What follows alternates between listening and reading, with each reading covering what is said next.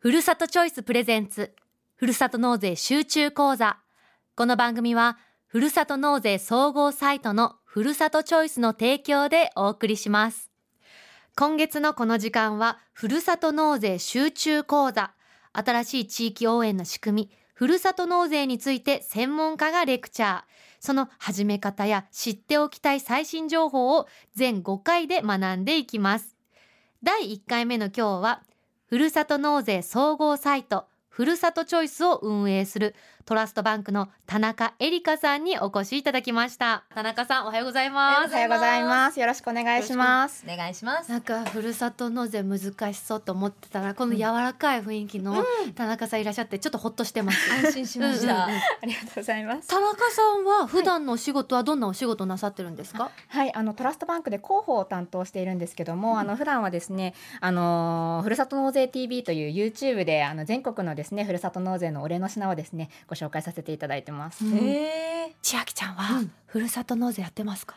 まだやってないあ意外です。あのね、うん。ずーっと気になってるんですけど、うん。ずーっと気になったままでなかなか踏み出せない。いつも言いました。さ、何でもすぐ食べに行ったりさ、この間もほらあんこコーヒーそこ飲みに行ってたりしたり。そうそうそうこれめ米なのね。そうそうそうそう意外でした。さふるさと納税ってええ。手続きとか必要じゃないですか。はい。難しそうです。そこでどうしようかなっていっつも踏みとどまっちゃってました。魅力的な返礼品多き多いからいいなと思うけど、うん。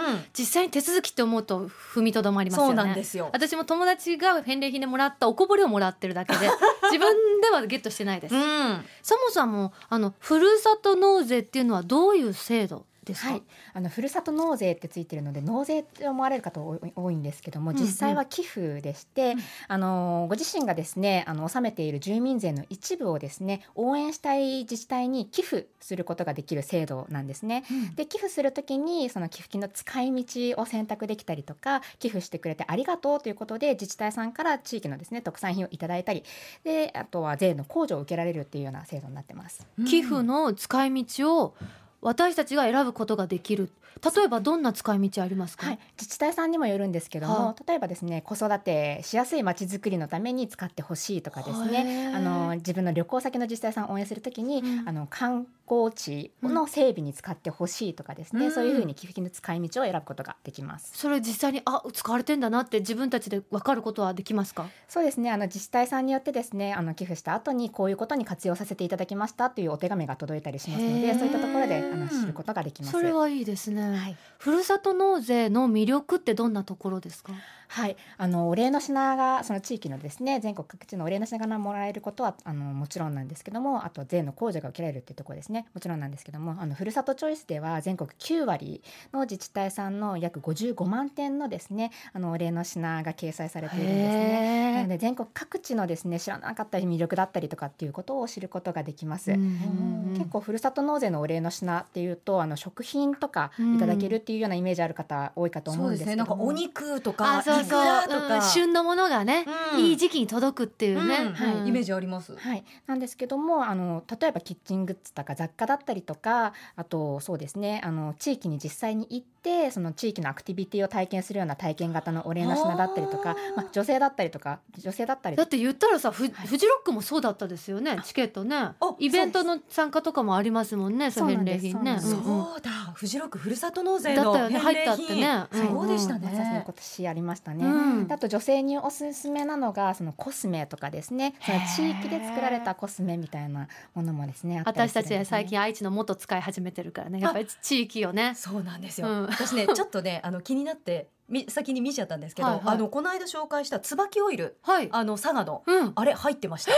ご当地ので。本当、うん。幅が広いですね。ねはいまあ、こあの最近人気のあの白とかもですね。はい、北海道砂川市のお礼の品で出てたりとかもするので。へえ田中さん的にはふるさと納税でどれが良かったなとかありますか？経験者としてそうですね、うん。最初の頃はやっぱり私も、えー、と食品でなんかお米とかお肉とか果物とかだとうん。やっぱ産地直送で届くので、うん。やっぱりすごく新鮮だったりとかしますうん。し、でも最近は結構食べきれないっていうことも多かったりするのでそんなに届くんですか？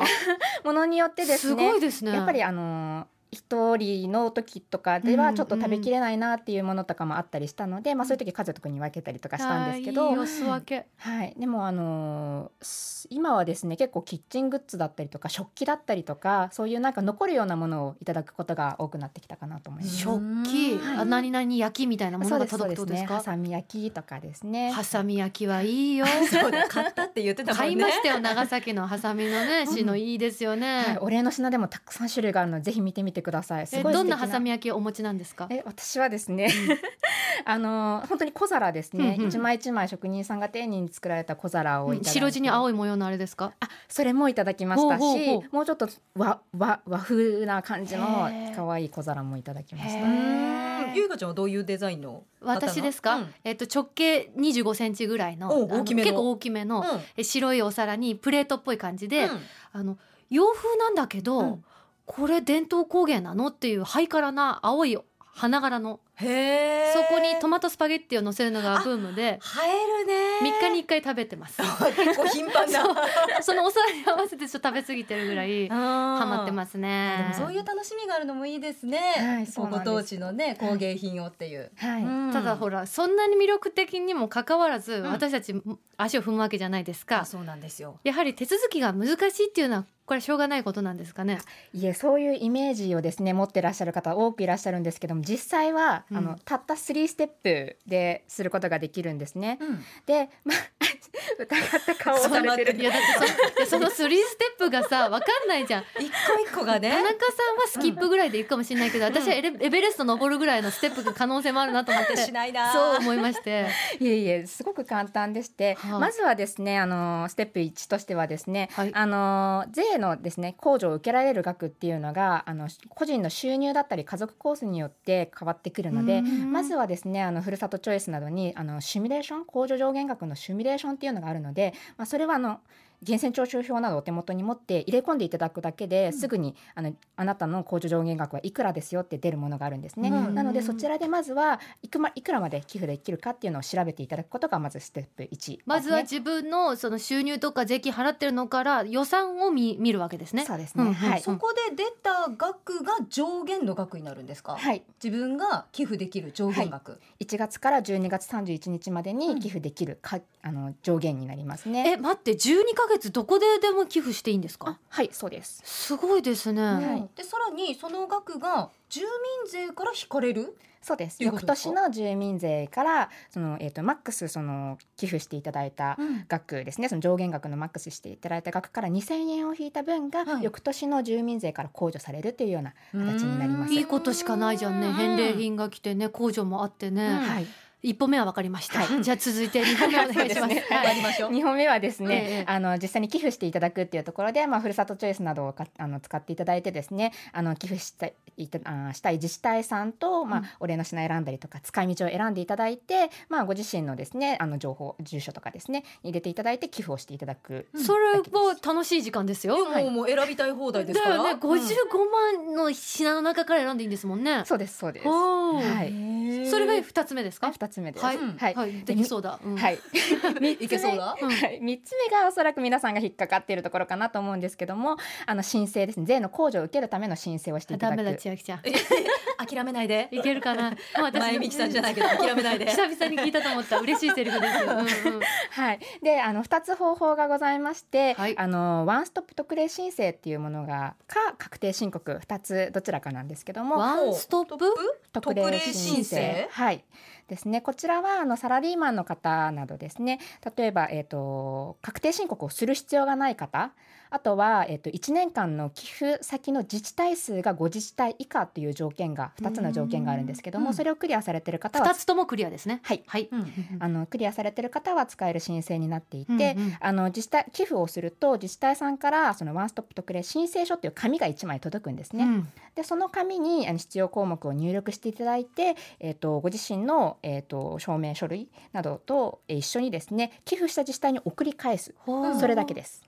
あじゃあ会社にお勤めの人は結構楽ですねそう考えるとね、うん。あの紙に書き込んではい。送ると、はい。送り返すと。はい。うん。えっとそれの二つにはまらなかった人はどうしたらいいですか？は確定申告をしていただく必要があって、はい、我々そうです。そうです確定申告組です。はい。うんはい、それもすごく簡単で、はい。あの普段あの確定申告されてると思うんですけどもその時にですねあの寄付すると必ず寄付金受領証明書っていうあなたはいついくらここに寄付しましたよっていう証明書が必ず届くんですね。うんうん。その紙を、えっと1年間分取っといていただいて確定申告の時に、えっとそれを一緒に提出していただく。それなくしたらどうなりますか？それをなくしたらその自治体さんにちょっと問い合わせていただいてもう一度出していただく絶対必要。なんだ。そうですね。いうんついくらどこに寄付したかっていうところをあのしょその記録するものになるので、確定申告のあの紙にも入力するところってあるんですかね？ふるさと納税の。ただその送ればいいして送ればいいっていうこと。あの入力する場所があるので、はい、あの税の控除を受けるあの寄付金の税の控除を受ける項目ですね。ありますね。そこにあの金額と自治体と、えーえー日日にちですね入れていただいて、うん添付書類つけて出していただくだけですね。ね大事なことだった一番最後がね、うんうん。返礼品来たやっほー美味しかったじゃなくってその時に来た書類を絶対捨てない。そうなんです。はい。うん。そしてそれを書き込む。はい。そしてそれをまた送り返す、うん。ああ私には8ステップぐらいに感じたけど いけそう？い、うん、ちょっと見えてきました、うんうん。思ってたよりもシンプル。う。んうんうんうんそして12月いまでいっぱいぐらいまでいけるんですか、これ。12月31日までですね。ーただあの今月か？11月31日までに、うん。あの決済を終えておく必要があるので、はい。その翌年の住民税控除のためにはですねそこだけ要注意になります。そしてワンストップ特例申請は1月10日までですね。そうですね、はい1月10わかりました。日までに、えー書類を送り返すということが必要になります。はい。すごい面白かった。うん。うん。なんか頭の中が整理できました。できましたね、うん。やれそうな気がします、う次回はふるさとチョイスがふるさと納税制度を活用して行うガバメントクラウドファンディングについて教えていただきます。田中エリカさんなんかやれそうな気がしてきました。チャレンジしてみたいです。はい。今回はありがとうございました。ありがとうございあました。りがとうございました。ここでふるさとチョイスからのお知らせです。ふるさとチョイスでは合計3000人に今年話題になったさまざまな品物が当たる2023プレイバックキャンペーンを実施中です。キャンペーン期間中の寄付額に応じてエントリーが可能です。詳しくはふるさとチョイス内のキャンペーンページをご覧ください。そしてふるさと納税の申し込み方法や手続きに関しては全国のドコモショップ窓口でもご相談いただけます。理想のお礼の品に出会いたい方はふるさとチョイスで検索。きっとあなたにおすすめの寄付先が見つかります。ふるさと納税するならふるさとチョイス。なんだかわかんないものって不安だけど、うん。やり方を聞いたら具体的な道筋さえ見えたら、うんうん。チャレンジできそうな気持ちになりました。そう。あ、うん。できるかもっていう気持ちになりましたね。あの、うん捨てないっていうのを学びました。ふるさと返礼品のね、証明書ね。証明書が大事ってこと。を、うん、1年間まとめると大事と思いました。次回はですね、ふるさとチョイスがふるさと納税制度を活用して行うガバメントクラウドファンディングについて教えていただきます。来週もどうぞお楽しみに。ふるさとチョイスプレゼンツ、ふるさと納税集中講座。この番組は、ふるさと納税総合サイトのふるさとチョイスの提供でお送りしました。